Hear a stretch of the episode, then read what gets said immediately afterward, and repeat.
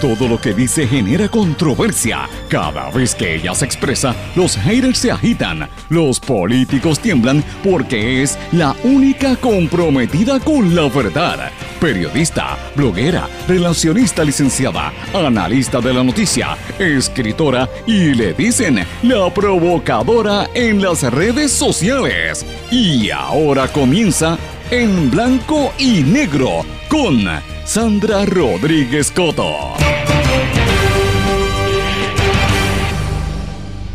Bienvenidos a su programa en blanco y negro con Sandra para hoy lunes 8 de febrero del 2021. El carpeteo que hace el Departamento de Justicia y los tribunales a los estudiantes de la Universidad de Puerto Rico demuestra la doble vara de la justicia en este país. Carpetean, marcan, persiguen y quieren destruir a jóvenes que defienden la educación, pero protegen a los ricos que robaron el dinero del PUA y a los políticos corruptos. Hoy vamos a hablar de la doble vara en la justicia, una justicia para los ricos y otra para los pobres. Cada día es más evidente. En aumento los casos de COVID entre los niños y aún así el gobierno quiere reabrir las escuelas. Solo seis municipios mantienen un nivel bajo de positividad del COVID-19, según datos analizados por el Fideicomiso de Salud Pública. Dice que 42 pueblos tienen una tasa de positividad mayor a un 10% y 33 pueblos entre un 5 y un 9.99%. La renuncia de la epidemióloga Fabiola Cruz tiene preocupados a los alcaldes. Hoy continuamos con ustedes y compartimos la entrevista con el secretario de Salud, el doctor Carlos Mellado, quien nos contesta todas las preguntas sobre lo que está ocurriendo en su agencia. La radiografía de la corrupción en el gobierno. Hoy también hablamos de este tema. Representantes proponen enmendar el plan fiscal para que se transfieran más de 922 millones de dólares a los municipios, mientras que la Junta de Control Fiscal defiende el recorte a las agencias. Y hay un intento de golpe, se llevó a cabo en Haití, aquí al ladito, en Haití, pero de eso nadie habla. Hoy vamos a hablar de lo que está ocurriendo en otros países también importante que nos ocurre cerca y que aquí no se discute. Y estas y otras noticias las vamos a estar hablando hoy en nuestro programa en blanco y negro con Sandra. Este es un programa sindicalizado que se transmite por una serie de emisoras de radio a través de todo Puerto Rico, por sus plataformas digitales, sus servicios de streaming, sus aplicaciones y también por sus redes sociales. Estas emisoras son Radio Grito 1200 AM Lares, la nueva Grito 93.3 FM en Aguadilla, X61 que es el 610 AM en Patillas y toda la zona del sureste, 94.3 FM, también a través de la cadena WIAC en Cabo Rojo, Mayagüez y todo el suroeste por WYAC 930 AM, en Isabela y el norte por el WISA, WISA 1390 AM y desde la zona metropolitana y el centro de Puerto Rico por WIAC 740. También nos escuchan a través de WLRP 1460 AM Radio Raíces, La Voz del Pepino, allá en San Sebastián. El programa se graba, se mantiene en formato de podcast en todas las plataformas. Les recomiendo la de Anchor. Y a las 8 de la noche se retransmite en la plataforma web radioacromática.com. Como siempre le digo, me puede escribir a través de las redes sociales, Facebook, Twitter, Instagram, LinkedIn o en nuestro correo electrónico en blanco y negro con Sandra arroba. Vamos de lleno con los temas comenzando la semana llena de noticias en blanco y negro con Sandra Rodríguez Coto. Mis amigos, yo quiero hablar un poquito de un tema que para mí es fundamental. ¿Dónde está la doble vara del gobierno? Yo voy a llevarlos por parte para que usted entienda por dónde es que yo parto. Y es que en este país el que tiene padrino se bautiza. Si usted tiene dinero, si usted es abogado, cabildero, si usted es amigo del político, usted sabe que va a estar bien. Entonces ellos mismos se cubren y se tapan y tratan de aparentar que están haciendo las cosas. Yo voy a em-, empezar por lo siguiente. La semana pasada, creo que fue el jueves en la tarde, si no me equivoco, la Oficina de Ética Gubernamental, a través de su director, el director de la Oficina de Ética Gubernamental, Luis Pérez, eh, Luis Pérez Vargas, presentó lo que ellos llaman la radiografía de la corrupción en Puerto Rico, de la corrupción en el gobierno. Y te hacía como unos rayos X de cómo son los corruptos en el gobierno. Es un estudio a base de todas las querellas que ellos investigan, ¿verdad? En los últimos años, él investigó del 3 de enero del año 2012 al 30 de junio del 2020, o sea, hasta, hasta diciembre del año pasado, sobre las tendencias, cómo son los empleados de, de, gobierno, las corporaciones y en los municipios. La mayoría de los que son corruptos, según ética, Son hombres que ocupan puestos diversos en el gobierno, casi todos en áreas de supervisión de mediana jerarquía y que apenas llevan entre meses a cinco años trabajando en una agencia o corporación pública porque y, los investigaron porque utilizaron de más sus deberes y sus facultades para beneficiarse, ¿verdad? Interesante por demás, ellos dicen que eh, han emitido multas eh, por violaciones a la ley de ética correspondientes a 2.4 millones de dólares y que han recaudado 787 mil, ¿verdad? Y dice que esta radiografía ayuda a que la gente analice, ¿verdad? Y, sepa dónde es que está la corrupción, cómo mejorar los procesos. Las estadísticas reflejan que un 67% de los actos corruptos fueron cometidos por hombres y un 33% por mujeres. En el análisis anterior del año 2009 al 2016, las mujeres ocupaban el 30%, o sea que ha, subido un poquito mujeres, pero sin lugar a duda, casi todos son hombres. El 83% de las querellas son supervisores, ¿verdad? Pero son supervisores en gerencia media. El, 65% de los corruptos son servidores públicos y el 35% alcaldes o jefes de agencia, según esta encuesta de la Oficina de Ética Gubernamental. Menciona alcaldes, por ejemplo, al de Maricao, Gilberto Concepción, el exalcalde de, de Maricao, Gilberto Concepción Valentín, que estuvo violando leyes de ética, incluyendo lo de nepotismo, eh, al poner en manos en puestos de confianza, el de, el de Marcos Turín Irizarri, que estuvo utilizando, se imputaba, ¿verdad?, propiedad del municipio, o el caso del exalcalde de Sidra, eh, Huizo Malavé, que ustedes recordarán, que estuvo, eh, tuvo que, incluyendo ir al tribunal por una serie de imputaciones de violaciones a la ley de ética, por utilizar pancartas y otros materiales políticos, ¿verdad? La radiografía que hace este señor de ética dice que el 8%, de, de los beneficianos son querellados, partidos o candidatos políticos y un 67% se beneficia ellos mismos, ¿verdad? Un 14% es para beneficiar a algún pariente. El 41% de los infractores llevan poquito tiempo, como ya le dije, y casi todos roban el 45% fondos, 21% utilizan equipos, vehículos, instalaciones, tarjetas de crédito, etcétera. Eh, y es interesante, ¿verdad? Y que, que por lo menos esto se plantea, usted tiene una idea de cuánto están robando, de qué es lo que están haciendo en el gobierno. Ahora, déjeme traerlo a esto, a la realidad en que estamos en Puerto Rico ahora mismo. El, eh, también la semana pasada, el viernes me parece, o el sábado, eh, hubo un planteamiento de líderes comunitarios en Puerto Rico a través de la comisión, el movimiento Puerto Rico por el derecho a una vivienda digna, que representa a un, un sinnúmero de comunidades que todavía hay gente viviendo con toldos azules desde el huracán María están opuestas a la designación por parte de Pierluisi de la nueva directora de la Oficina de Desarrollo Socioeconómico y Comunitario, Thais Reyes Serrano, porque ellos entienden que esta señora que venía de la Comisión Estatal de Elecciones y del Gobierno está beneficiando en puestos a agentes de gobierno. Y los líderes comunitarios dicen, mira, metiste una política ahí y en vez de atendernos a los pobres que estamos necesitando, están dándole trabajo a los políticos y no ha llegado nada. Esta señora que ha sido designada, Thais Reyes Serrano, dijo que no, que ya haya estado reuniéndose con las comunidades, que eh, se ha reunido con una serie de, entidades y tiene cerca de 15 proyectos que están de repavimentación en municipios desde San Juan, Ponce, Humacao, etcétera, Arecibo, Bayamón. Eh, tiene por lo menos 15 municipios, mencionó ella, pero también mencionó que se ha estado reuniendo con políticos a los que les responde, ¿verdad? Fíjese qué interesante. El pobre necesita, miren, miren, miren el marco, el macro. Ética dice, tengo esta investigación. Mire cómo la gente que tiene que recibir el servicio directo, que son los pobres, cómo se sienten de la persona que debe estar a cargo de su información, ¿verdad?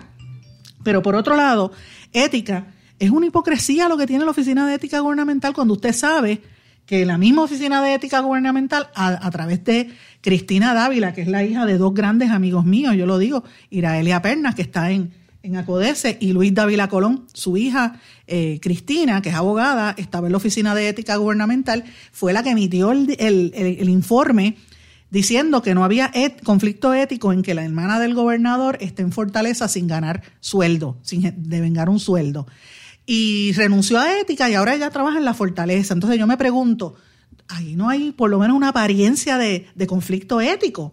El que se haya ido después de haber hecho el informe, ese es uno. Siendo hija, y le estoy diciendo que es hija de dos amigos míos.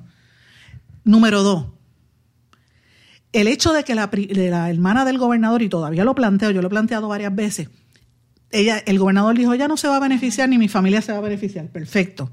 pero y, las juntas a las que ella pertenece y los negocios que tiene el, el, marido de ella no se benefician del acceso a la información que ella tiene. No es ella una nueva versión de Elías Sánchez, que tenía acceso a toda la información, que tomaba decisiones, como se veía en el chat, sin ser ni siquiera empleado, porque ya no era empleado. Entonces, a esos no les hacen nada, a esos la oficina de ética no dice nada, pero entonces van a los pobres y los fastidian. Y no estoy diciendo que, que, el empleado pobre en el municipio que robó, que utilizó el vehículo, lo está haciendo bien. No, no es eso. Es que fíjese la doble vara. Van con todo a los que son de abajo y con manos de seda a los de arriba. Y esto me trae a, dos casos singulares que quiero mencionar. Uno es el caso del PUA y otro, y los estudiantes del Colegio San Ignacio de Loyola.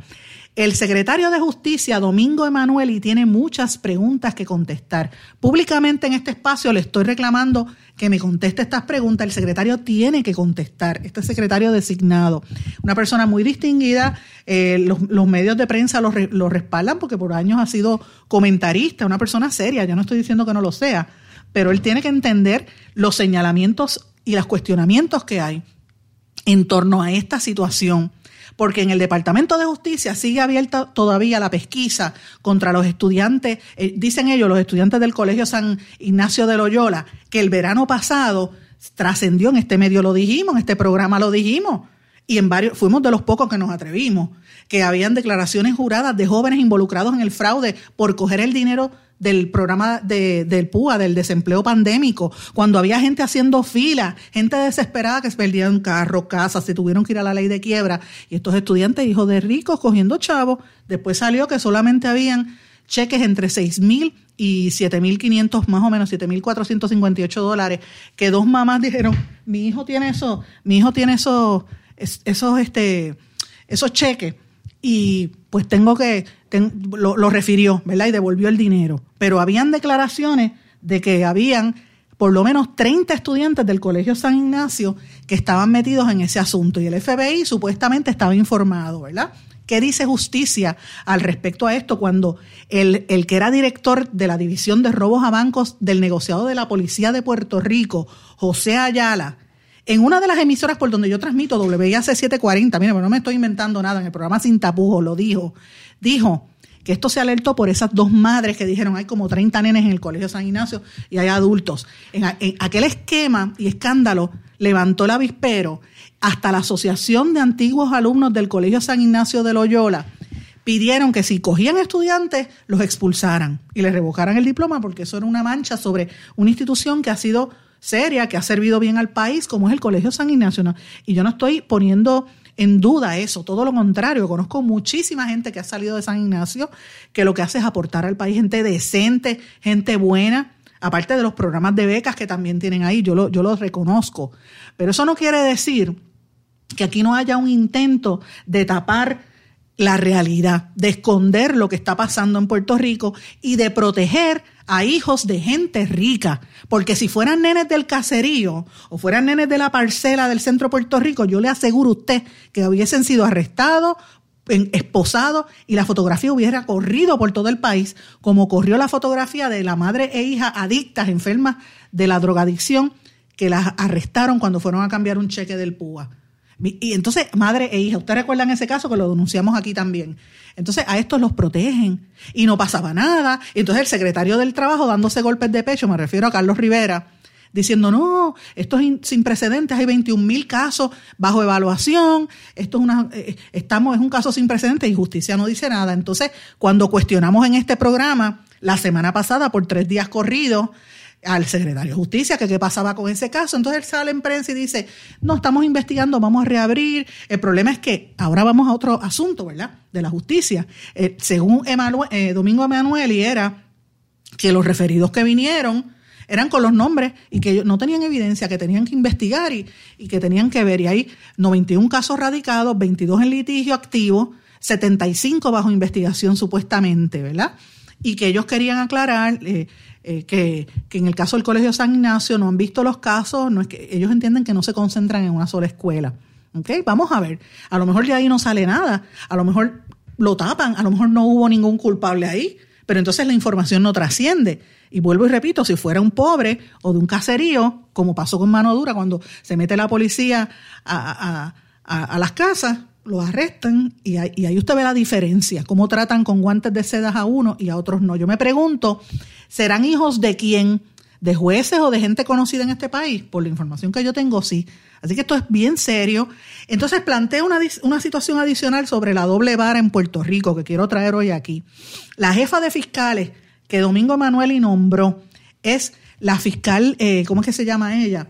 Este, eh, Vázquez Sandoval, eh, que, es la fiscal que la han asignado a mirar todos estos casos. La, fiscal Vázquez, ella, como, como les menciono, ella tiene un historial, ha sido imputada en otras ocasiones, Melisa, Melisa del Carmen Vázquez Sandoval, para que sepan el nombre con nombre y apellido, Melisa del, del, Carmen Vázquez Sandoval.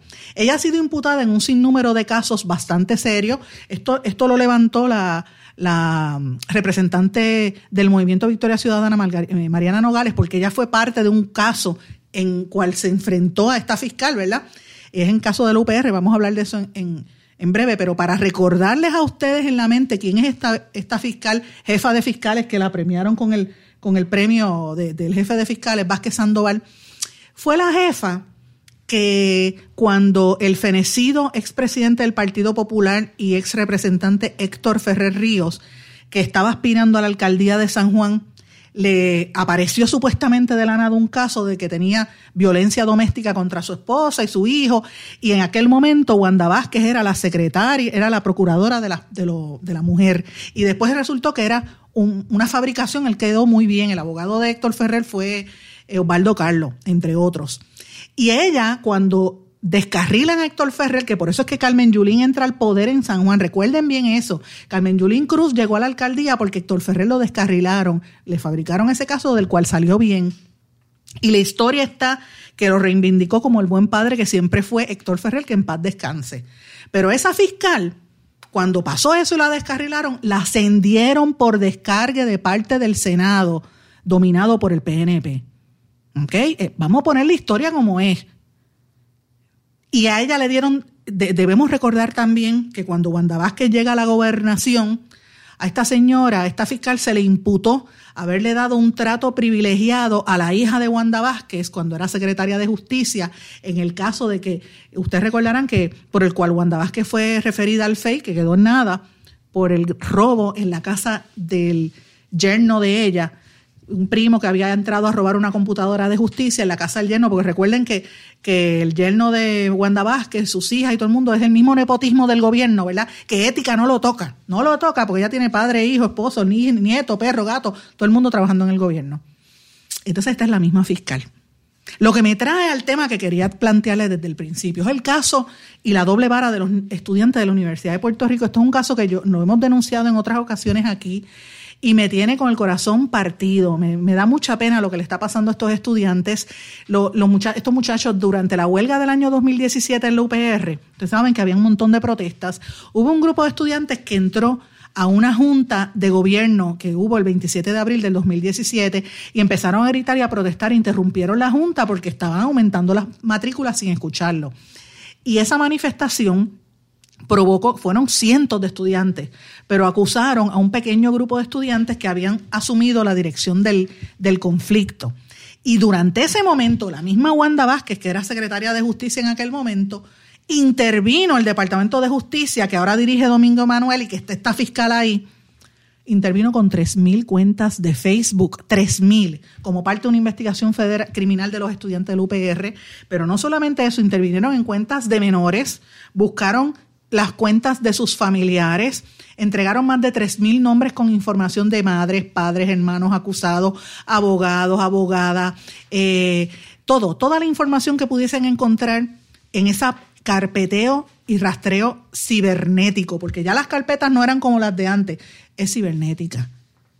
Y no solamente eso, sino que se metieron en los medios electrónicos como Diálogo de la Universidad, que lo cerraron, Pulso Estudiantil, el Centro de Comunicación Estudiantil, y otros agentes de la policía de, delitos cibernéticos y del Departamento de Justicia, incluyendo esta, esta fiscal, y otros, y entraron contra ellos, contra estos estudiantes, les radicaron cargos, eso fue una cosa terrible, les destruyeron su carrera para que no se pudiesen graduar. Y el, al final, el tribunal de primera instancia tuvo que desestimar los cargos contra cinco de estos jóvenes porque su único delito fue reclamar el aumento de costo. Decía, nosotros somos pobres, no podemos pagar la universidad. Y lo fueron a reclamar y protestaron. El tribunal los desestimó, pero ¿sabe qué pasó? el Tribunal de Apelaciones revocó la determinación de la jueza eh, reactivó el proceso criminal. Así que esto vuelve otra vez al tribunal. Y hay, un caso en particular, un joven a quien no conozco, Francisco Santiago Cintrón, graduado de la Escuela de Derecho de la Universidad de Puerto Rico, aprobó la reválida como abogado. Entonces ahora la Comisión de Reputación adscrita al Tribunal Supremo, que es parte de los que tienen que juramentar a los nuevos abogados, no le permite ser licenciado no le permitió juramentar. Usted sabe quiénes son los jueces del Supremo, amigos de los que estuvieron en este carpeteo. Y lo tengo que decir públicamente, yo sé que los jueces, varios de los jueces del Supremo escuchan este programa, algunos de los cuales también conozco a nivel personal. Eso está mal, eso está mal. Y por eso es que en Puerto Rico hay una doble vara. Los ricos y los que tienen acceso tienen poder. Y estos estudiantes de la Universidad de Puerto Rico, miren todo como le dañaron la vida no han permitido que, echen hacia adelante porque eran líderes estudiantiles, algunos son independentistas y estaban en la YUPI y eran los pelús, como le llaman los pelús. Entonces yo le pregunto, eh, crímenes cibernéticos de la policía, ¿atendió por ejemplo la querella que yo puse cuando me vandalizaron mi casa? Y todas las veces que me han amenazado de muerte, públicamente lo he denunciado. ¿Han hecho algo? Nada. Cuando a la compañera Melisa Correa del periódico El Vocero le vandalizaron el carro por ella publicar las noticias sobre los corruptos eh, a nivel federal. ¿Hicieron algo? Nada. Y así sucesivamente otros compañeros periodistas que estoy trabajando la lista completa. Silencio de esa de la Oficina de Crímenes Cibernéticos y del Departamento de Justicia. Voy más lejos. ¿Qué pasó con los del chat? ¿Cómo le pasaron el rolo y no investigaron? ¿Qué pasó con la niña Almayariela, la niña pobre de Carolina, que el hoy secretario del Trabajo, Rivera, era el que estaba en aquel momento, y fueron en contra de la niña, que fue víctima de bullying? Y le decían negra, le decían mona, y le daban puño. Cuando la nena se defendió, la arrestaron a la nena. ¿Se acuerdan ese caso? Y con todo eso lo confirmaron secretario del Trabajo. Y ahora se da golpes de pecho que refirió los casos del PUA. Mire, por favor. Vamos a hablar las cosas como son. Ya esto está bueno. Y esto que le está pasando a esos muchachos de la que eran estudiantes de la Universidad de Puerto Rico llora ante los ojos de Dios. Eh, yo quiero que sepan, yo no los conozco personalmente a ninguno de ustedes. He estado desde el día uno respaldándolo y lo vamos a seguir respaldando porque Puerto Rico tiene que limpiarse de esta doble vara. Y este mensaje yo se lo dirijo al secretario de Justicia. Estamos observando sus actuaciones. Vamos a observar lo que está haciendo esta jefa de fiscales. Porque en Puerto Rico no puede haber una doble vara. Voy a una pausa, regreso enseguida. No se retiren, el análisis y la controversia continúa en breve, en blanco y negro, con Sandra Rodríguez Coto. Regresamos a En Blanco y Negro con Sandra. Mis amigos, yo tuve la oportunidad la semana pasada, el viernes en la tarde, de hablar con el secretario de salud del doctor Mellado.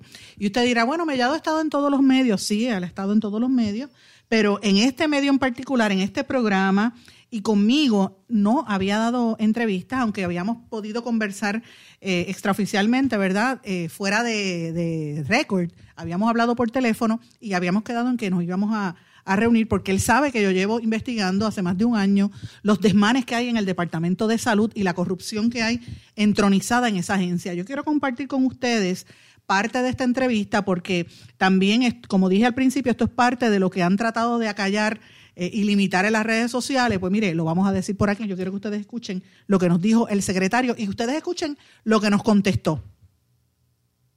Gracias por estar en, esta entrevista, por concederme el, tiempo de poder hablar. Quería hacerle una pregunta, la primera. Eh, nosotros publicamos en nuestro blog que usted había contratado a un subsecretario y, a y a otro ayudante, el señor Colón y el señor este eh, Rodríguez Schmidt. Sobre Rodríguez Schmidt había unas imputaciones de que él estaba, él había sido acusado federal.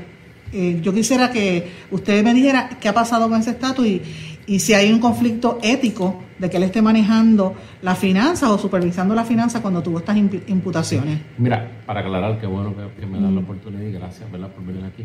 El doctor Rodríguez Schmidt nunca fue acusado a nivel federal de absolutamente Pero tenía un caso, eh, Fue una compañía donde él trabajaba que tuvo el caso. Obviamente, pues después que se dieron cuenta que él no tenía absolutamente nada que ver, pues no, no, no, no pasó absolutamente nada, no tiene ninguna acusación, no tiene ningún pliego, nunca fue arrestado. O sea que ciertamente en ese caso, pues pues él, ¿verdad? Tiene la capacidad, él es pediatra, él es médico de familia, tiene una experiencia muy buena siendo administrador de salud correccional tanto en Puerto Rico como en la Florida, o sea, es una persona que, es íntegra y, y, es mi amigo y tiene todo mi apoyo, me está ayudando en esa parte. Este, y verdad, no tiene absolutamente nada, ¿verdad? Pues yo recuerdo cuando nosotros publicamos esto, porque haciendo la investigación encontramos que la senadora, en aquel momento Lucía se había hecho unas denuncias diciendo que él no debía estar en la casa del veterano. Eh, pero eso quedó en. la información que tengo es que quedó en nada. Quedó en absolutamente nada, no tiene ningún caso, no tiene ninguna acusación, lo pueden buscar a través ¿verdad? del background check y van a darse cuenta que no. ¿Y el rol de él aquí es específicamente cuál? Subsecretario de salud. Pero, pero bajo subsecretario, ¿qué va a estar haciendo? Pues mira, el subsecretario pues tiene una, una, una definición ¿verdad? de la ley de lo que hace, ciertamente pues nos da el, el apoyo en manejar las reuniones, en las oficinas, obviamente en la cantidad de los contratos que se firman, pues los firma puede, la autorizados puede ser él, puede ser este servidor, pero quiero aclarar, ¿verdad?, que nosotros estamos en un proceso de evaluación de cómo se van a otorgar los contratos en el Departamento de Salud. Tenemos un comité, ¿verdad?, que evalúa el contrato, que evalúa la necesidad del departamento eh, y en la parte, por ejemplo, de compras, para que la gente esté tranquila, nosotros tenemos aquí destacados personal del CDC. Específicamente nosotros estamos comprando pruebas eh, con las que vienen del CDC directamente. De hecho, no hemos comprado pruebas porque nos están supliendo las pruebas, gracias a Dios, tanto HHS como el CDC. Ahora, cuando se nos acaben esas pruebas, comenzaríamos a comprar, pero directamente las pruebas que se están comprando a nivel de todos los Estados Unidos. O sea, que vamos a aclarar esto, que no van a comprar pruebas a una compañía de construcción, como denunciamos en este espacio. No, definitivamente no. O sea, eh, aquí vamos a seguir las reglas del CDC. Los epidemiólogos evalúan cuáles de las pruebas que tiene disponible el CDC, que en este caso hay dos pruebas nada más, que es una de Abbott y una que es la BD Veritor también. Esas son las pruebas que hay, que se están usando en todo Estados Unidos, pues es lo que nosotros vamos a comprar. Y, en cuanto al COVID, ¿verdad? Hay una preocupación bien grande. La gente insiste en que se deben reabrir las escuelas, el gobernador lo ha dicho públicamente. Eh, por ejemplo, yo soy una de las que me preocupo con que reabran las escuelas, como está la, la condición física de los planteles, sobre todo en los pueblos del sur. ¿Por qué? ¿Por qué insisten en eso? Pues mira, en la parte del Departamento de Salud, ¿verdad? yo quisiera aclarar que nosotros lo que estamos evaluando es que cumplan con el protocolo puntual en el caso de que decidan abrir las escuelas. Hay 150 escuelas privadas y públicas que dicen que están preparados, pues nosotros preparamos el protocolo basado en que tengan la seguridad, lo otro es que estén en nuestro bioportal. ¿Qué significa el bioportal? Yo tengo todos los estudiantes de escuela pública, el 100% de los estudiantes, y yo sé si Juanito Pérez pertenece a la escuela Barbosa de Aguadilla, por decirte algo, no sé si es Barbosa de Aguadilla, pero Barbosa de Aguadilla. El maestro Don X también en esa escuela. Pues automáticamente nosotros tenemos una gran cantidad de pruebas y tenemos unos fondos suficientes para poder correr este, estas pruebas de rastreo. Le hacemos las pruebas aleatorias. Si ese alumno o ese maestro me sale positivo, automáticamente la escuela tiene que cerrar. Ok, pero, pero la pregunta viene porque los nenes chiquitos no aguantan estar quietos. Eso, es una Entonces hay un problema. Uno es, adulto y no puede, no soporta las mascarillas. Eh, Por eso es, que nosotros estamos eh, planteándole a ellos, ellos, ¿verdad? El Departamento de Educación tiene que tener la escuela, eso una situación de ellos. Nosotros estamos diciéndole, durante, eh, si abrimos la escuela en este escenario en que estamos, tiene que ser un X por ciento de, alumnos, que no te puedo decir ahora porque yo no sé cómo sea el mes que viene la cosa, a lo mejor 50%, a lo mejor 30%, me tienes que tener un horario limitado, me tienes que tener la distancia entre pupitre y pupitre adecuada, no pueden ir todos un día, un día ir a un grupo, otro día ir a otro grupo, me tienes que tener todas las mascarillas y todo lo que significa protección personal, me tienes que limpiar la escuela de una manera adecuada. Y hay un checklist completito, completito, completito. Y lo más importante es que pertenezca al bioportal. Yo tengo ese bioportal y todos los, cada pueblo tiene un epidemiólogo en el departamento de salud con un personal de rastreo. Ellos se van a encargar de ver que en efecto ese, esa escuela cumpla con ese requisito. Escuela que no cumpla, escuela que nosotros no vamos a recomendar absolutamente que abra. Escuela que tenga un brote de contagio, se acabó la escuela, la cerramos. a, esa otra le añadimos la vigilancia genómica. Nosotros estamos ya con el CDC aquí en Puerto Rico evaluando cadenas de, genoma del virus para establecer mutaciones. Ahora vamos a comenzar, tenemos un entrenamiento de nuestro personal del Departamento de Salud para aquí allá arriba en el Departamento de Salud comenzar a secuenciar también. O sea que vamos a tener varios esfuerzos para nosotros poder vigilar ese virus y ver si en, ese, en efecto hay un brote y si ese brote es una mutación de aquí propia o si viene de otro lado. Porque nosotros llevamos, a veces pasa cuando hay tanta estadística que la gente como que pierde un poquito, pasa como, como con el box score del crimen, que dice hay otro muerto más y no piensan que son seres humanos, ¿verdad? Y llevamos casi mil, casi dos mil muertos. Muy bien, hoy hubo cuatro muertos, qué bueno, Sí. Un muerto es malo. Exactamente. nosotros estamos bien, bien preocupados con eso. entonces yo, yo, noto que el, que el departamento pues ha separado los que son contagiados, los que eh, hay tres categorías. ¿Por qué no se engloba como hace el CDC? Pues mira, nosotros estamos, yo estoy trabajando con eso precisamente eso, qué bueno que lo traes porque estábamos sí, en el desde el día uno yo lo he planteado. Sí, nosotros tenemos que globalizar eso y, ¿verdad? y hacer algo un poquito más, más específico en cuanto a eso. Estamos trabajando para arreglar ese dashboard y estamos trabajando para esas clasificaciones tenerlas bien puntuales. Porque da la impresión de que el gobierno lo que quería era minimizar la cantidad. y mira, vamos a ser honestos con lo que hay. Vamos a trabajar con eso, igual que también con, la, con lo de las muertes, ¿verdad? Que son horribles y lamentables, yo las detesto verlas ahí, pero bueno, lo que hacemos es, por ejemplo, si un, día que decían 24 muertes, sí, pero habían 17 muertes que venían de octubre a noviembre. Por eso es que estamos poniendo octubre, tal día, el día específico del deceso. ¿Por qué pasa eso? Porque lo que la información, si ese paciente se certifica en el hospital, no hay problema. Pero si ese paciente va a ciencias forenses, yo tengo que esperar de 15 a 30 días en lo que ciencias forenses me lo certifica y entonces por eso es una muerte sospechosa. Después entonces yo la pongo como muerte y la tengo que subir en la estadística del mes que, mes que ocurrió. Exacto, para entonces tener eso ahí bien puntual. Y eso estamos trabajando. ¿Para cuándo, ¿Para cuándo cambiaría ese? Pues, yo espero que el lunes o martes vamos a tener dashboard ah, y ahí entonces vamos a tener dashboard de vacunas donde la gente puede mirar vacunas y ahí también, que es importante que la gente sepa, puedes bajar la data. Ciertamente va a preguntarte quién es la persona que la está bajando, ¿verdad? Pero y el objetivo, porque tenemos que tener esa información, pero pueden bajar la data para cada organización hacer sus propias... Para uno tener una idea de cuánta gente se ha vacunado. Exacto, y, puedes bajar esa data y hacer tus propias, ¿sabes cómo se llama? Tu propia estadística. Secretario, quiero hacer dos preguntas, porque sé que tiene rapidita. La primera, ¿cuándo usted va a asumir el control y, que el, que el jefe de la Guardia Nacional no esté dando expresiones públicas? Mira, el jefe de la Guardia Nacional y yo tenemos una excelente comunicación. De hecho, ayer tuvimos una reunión. Sí, pero el secretario de Salud de usted. Sí, no, nosotros estamos hablando y, oye, y él está todo proceso de emergencia siempre genera eh, confusiones y siempre genera cosas que hay que modificar. Nosotros estamos para cambiar, o sea, yo acepto todas las críticas del mundo y nosotros, y él, ¿verdad? Y él también las tiene que aceptar de esa forma. Lo que tenemos que hacer es trabajar en conjunto, que eso es lo que estamos haciendo, ¿para qué? Para poder agilizar el proceso de vacunación, que sabemos que con 41.450 vacunas es complicado, ¿verdad?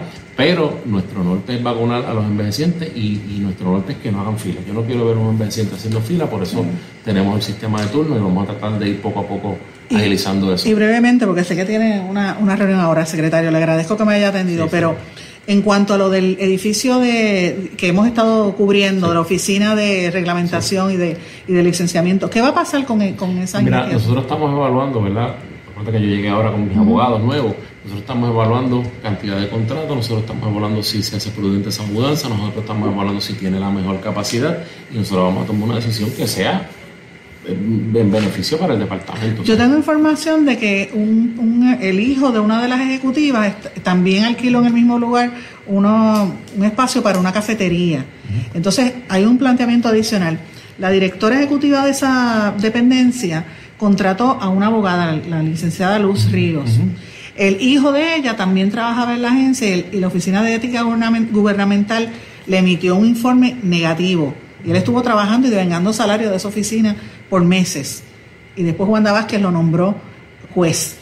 Nosotros estamos hablando todas esas, todo, todos esos, todos esos reclamos que se ¿Eso están es ético? haciendo.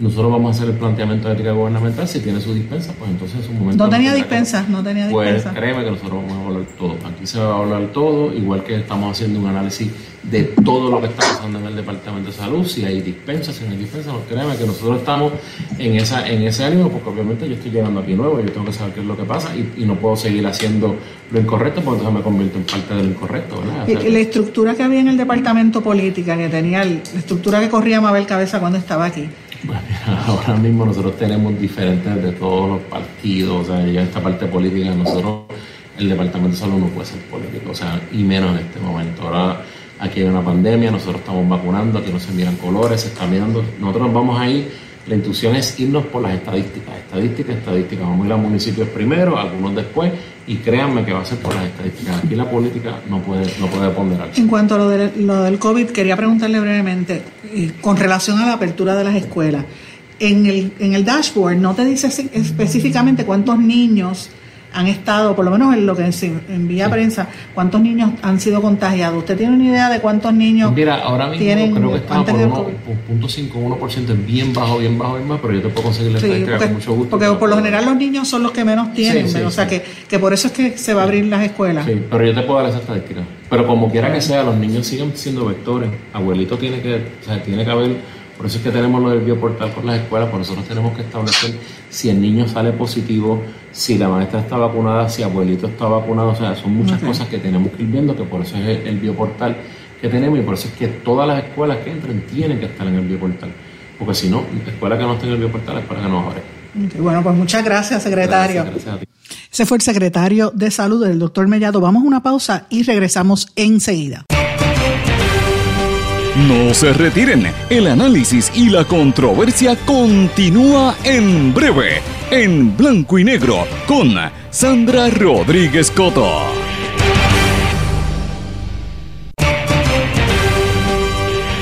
Y ya regresamos con el programa de la verdad, en blanco y negro, con Sandra Rodríguez Coto. Regresamos a esta parte final de En Blanco y Negro con Sandra. Bueno, escucharon en el segmento anterior la, la entrevista, las expresiones del secretario de Salud que estuvimos conversando, me dio la oportunidad de contestarme las preguntas generales, ¿verdad? Teníamos poco tiempo, pero por lo menos se inicia una conversación y como siempre he dicho, a mí me gusta poner todos los puntos de vista, así que por lo menos está el punto de vista de él. Ahora, de allá para acá han ocurrido muchísimas cosas referentes a la salud, la, renuncia de la epidemióloga Fabiola Cruz y más que nada el tema del COVID que sigue haciendo escante, siguen subiendo los casos, es, inevitable, la gente sigue en la calle, mucha gente está sin vacunarse, hay problemas con las vacunas, pero más que nada el tema y, el interés tan fuerte que tiene esta administración y el gobernador de que las escuelas reabran en ahora en marzo tiene a la gente bien preocupada. Por un lado, los, hay muchos padres que no quieren llevar los nenes a las escuelas, cerca de un 70% dice que no. Hay otros que dicen que sí, sobre todo las madres jefas de familia que no tienen trabajo, que se las han visto muy difícil porque no hay fondos para poder mantenerse, han tenido, tenido que quedarse en sus casas manteniendo y, cuidando a los niños. Y eso eh, no, es, no es exclusivo de Puerto Rico, está pasando en todas partes. En Estados Unidos eso fue primera plana, noticia de primera plana en el New York Times y en el Wall Street Journal en estos últimos días. De hecho, la situación con las madres ya la están eh, equiparando a un problema de salud mental grave porque los niveles de ansiedad están por el cielo porque no es solamente tú tener que cuidar tus niños, sino que perdiste tus tu ingresos, no hay manera de, sobrevivir trabajando desde la casa, no, no, es fácil. Así que ese es un elemento, pero si uno lo trae a Puerto Rico, donde estamos arrastrando una crisis económica tan fuerte, pues la situación es mucho más preocupante. Entonces este interés de reabrir las escuelas tiene mucho que ver con la necesidad o la intención que tiene el gobierno de retener los fondos eh, de quedarse con los fondos que va a repartir la tarjeta del PAN, ¿verdad? Ustedes saben que el PAN, el, programa de asistencia nutricional, le van a dar un reembolso entre el 10 y el 12 eh, de este mes, en la primera etapa, a los padres de estudiantes de escuelas públicas, después van a las escuelas públicas eh, que tengan estudiantes que no tengan la tarjeta del PAN, y en tercer lugar vendrían a los colegios privados donde tienen el programa de, comedores escolares. Así que ese, ese dinero lo van a desembolsar el, viene un cheque, eh, o sea, una cantidad de 700 dólares para compra de alimentos nada más, pero las próximas eh, designaciones, el gobierno lo necesita, así que por eso es una de las razones por las cuales quiere reabrir las escuelas y también otra de las razones por las cuales quiere por lo menos iniciar este proceso del semestre. Pero uno tiene que mirar cómo están las estadísticas, las asociaciones, la Asociación de Maestros, la Federación de, Maestros también están preocupados y se oponen. Y, hay, y, ahí hay ¿verdad? Este, múltiples partidas lo más interesante es que hoy, por ejemplo, esta mañana yo leí en primera hora un artículo en el periódico Primera Hora y me parece que hasta ahora es el más completo que he visto de este tema y hay que aplaudirlo porque está bien hecho ese trabajo y me parece que es importante que la gente lo lea. Y es cuando ellos hablan sobre el aumento del COVID a nivel pediátrico. Esto fue una pregunta que yo me he estado haciendo durante todo el fin de semana también, porque yo digo, van a abrir las escuelas, pero uno mira el dashboard y no te dice el desglose de cuántos niños hay en el hospital, cómo ha sido la movida, ¿verdad? Yo he planteado esa pregunta en las redes sociales y hasta ahora es que vengo a ver un, un análisis como tal. El análisis reflejó, por ejemplo, que en el mes de enero se ha visto la tasa más alta de contagios entre niños de 0 a 19 años de edad. Y esto se está viendo desde octubre. Es preocupante uno saber que los niños están siendo portadores, ¿verdad? Un análisis de los datos evidenció que esto es una tasa porcentual más alta. El doctor Marcos López Casilla, eh, el gerente de investigaciones de la Puerto Rico Public Health Trust, dijo que el 16% de los casos positivos registrados por salud en el mes de enero eran de niños de 0 a 19 años. Esta tasa porcentual es la más alta desde que empezó la pandemia. No están hablando de número de contagios, sino porcentuales, ¿verdad? Eh, y era 10.757 eh, casos acumulados. De esos 1.717 eran de niños. Eh, y, eso, y de ese total, el 16% solamente en enero. Está fuerte, oigan. De, de los 88.352 casos positivos que se han identificado en los pasados 11 meses en Puerto Rico, 12.865 son de niños de 0 a 19 años. Así que estamos hablando de que está aumentando la, la, proporción de los contagios eh, y obviamente a los niños no, no, se pueden vacunar, todavía no hay una vacuna eh, designada. Con aún con el problema que hay de vacunas, todavía la ciencia dice que no, todavía no se ha eh, certificado que se vacunen entre los menores de edad. Así que estamos hablando de un problema serio. El COVID-19 no presenta síntomas graves en los niños, aunque sí han habido 10 casos en Puerto Rico que han requerido que los niños estén en intensivo. Eso lo dijo la subsecretaria de Salud, pero... Eh, hasta ahora solamente han muerto, gracias a Dios, y, y, con, ¿verdad? Lo digo con mucha pena, pero solamente han fallecido una nena de 13 años, una de 19 y un adolescente de 16. La de 13 era de Caguas, la de 19 de Fajardo y la de 16 de Ponce. Este último, el de Ponce, estuvo conectado en un, ventilador artificial por 45 días. Así que estamos hablando que la situación es bien fuerte. La sintomatología, según el, el artículo, es dolor de barriga, vómitos, diarrea, malestar general, tos seca, salpullido y una temperatura que excede los 100 grados Fahrenheit. O sea, es lo mismo, un catarro bien fuerte y hay que estar atento porque entonces se puede desarrollar en COVID. Esto yo lo tengo que, ponderar y lo tenemos que mirar en detenimiento con esta política del gobierno de reabrir las escuelas. Así que esto yo creo que podría cambiar un poco el panorama y el escenario. Y a esto hay que añadirle la otra noticia que sale, que solo seis municipios tienen un nivel bajo de positividad. los Centros para el Control y Prevención de las Enfermedades, los CDC, dicen que las escuelas y todo debe reabrir cuando hay una tasa de menos de un 3%, donde un 5% eh, puede ser. Pero ahora mismo 42 municipios tienen una tasa por encima del 10% de contagios. 33 de estos municipios tienen entre un 5 y un 9.99%. O sea, estamos hablando de que sigue aumentando el, donde menos casos hay es en Vieques, Culebra y Majunabo y Adjuntas. Pero todos los demás en el área metropolitana esto está cada día más fuerte eh, y esto pues levanta mucha sospecha. La Organización Mundial de la Salud ha dicho reiteradamente que la para que esto esté normal tiene que estar por menos del 5%. No hemos llegado ahí. Y aquí están hablando de reabrir y, y flexibilizar todo. Esto es súper preocupante. Eh, y esto pues hay que añadirle la renuncia como dije hace un rato, de Fabiola Cruz, que es la, era la que estaba a cargo de, este sistema de, investigación de muestreo. Del, y ella renuncia a dos días después de que el gobernador insistiera en que iban a reabrir las escuelas. Ella eh, lo puso en un Twitter eh, y obviamente dicen que esto no se va a, detener. Ella recomendó a la doctora Yonaika Plaza, veremos a ver a quién van a nombrar allí. El secretario de Salud hizo unas expresiones, ¿verdad?, en, respaldo a esta señora. El presidente del Colegio de Médicos Cirujanos, Víctor Ramos, eh, tampoco se sorprendió de la dimisión. Ella dice que los que son médicos no le, no le extrañó porque este, eh, hay, que mirar, esta muchacha está estudiando medicina, los primeros dos años de estudiar medicina son los más difíciles. A mí me preocupa, y es la parte que no han hablado, el salario de esta muchacha era por un contrato, por un término de tiempo, ya se ganaba 10 mil dólares al mes, eh, era por un tiempo. Y yo creo que desde que empezó la pandemia, según la información que yo he recibido de múltiples médicos en Puerto Rico, eh, aquí se han gastado muchísimo dinero, muchísimo dinero en contratación de personal, en ciertas cosas, y, no ha habido como una transparencia a nivel público de cómo se está repartiendo el dinero del COVID.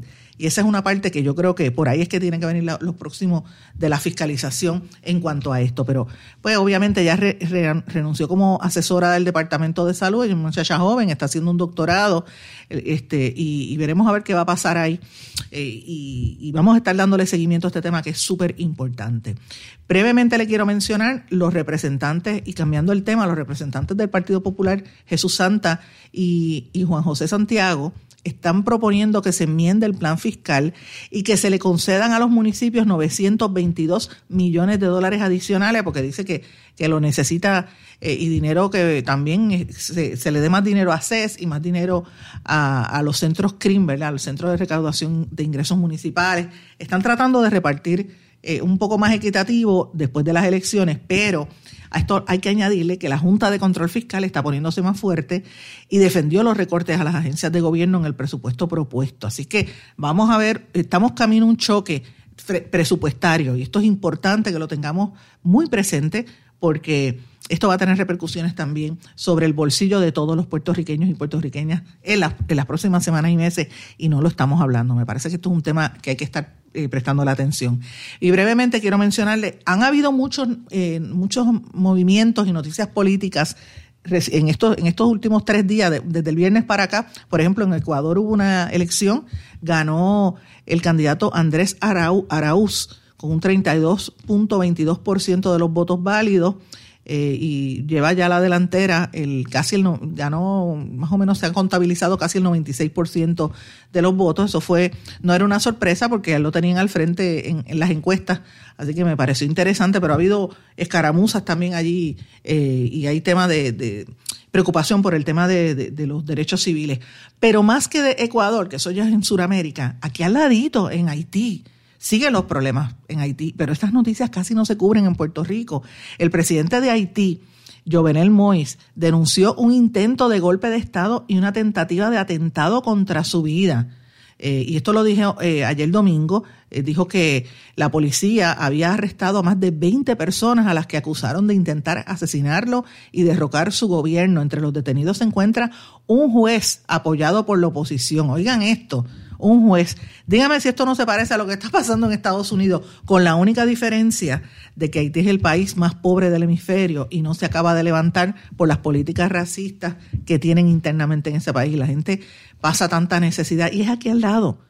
Y, no es del terremoto para acá, el terremoto fue lo más que los afectó en los últimos años, pero ellos siguen teniendo problemas.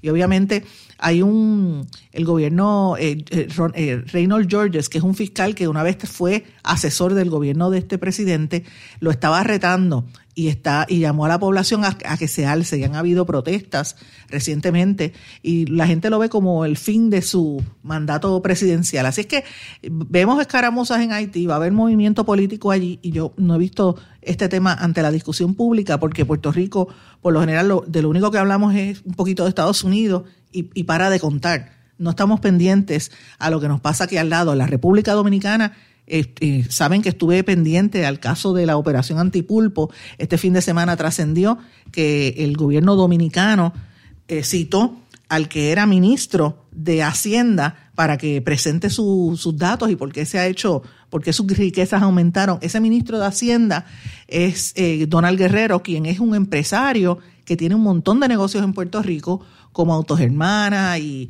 y todos los autocentros, los dealers de carros, eh, eh, además de otros negocios bastante eh, bastante grandes en Puerto Rico. Y esas noticias aquí no, nadie las quiere tocar ni con una vara larga porque ellos son anunciantes. Así que hay que estar pendiente porque en República Dominicana lo que está pasando allí con esa operación antipulpo es fuerte. Han metido presos a dos hermanos del expresidente y a varios jefes de, del gabinete del expresidente Danilo Medina. Así que vamos a estar atentos a lo que ocurre en Santo Domingo, lo que ocurre también en, Puerto Príncipe, allá en Haití, y, obviamente la capital dominicana, y lo vamos a estar reportando en los próximos programas. Me tengo que ir, mis amigos, el tiempo no me da para más, pero les agradezco que estén conmigo. Espero que pasen un buen día y nos volvemos a contactar aquí mañana en blanco y negro con Sandra. Que pasen todos. Muy buenas tardes. ¿Se quedó con ganas de más? Busque a Sandra Rodríguez Coto en las redes sociales o acceda a en blanco y negro.blogspot.com porque a la hora de decir la verdad solo hay una persona en la cual se puede confiar. Sandra Rodríguez Coto en blanco y negro.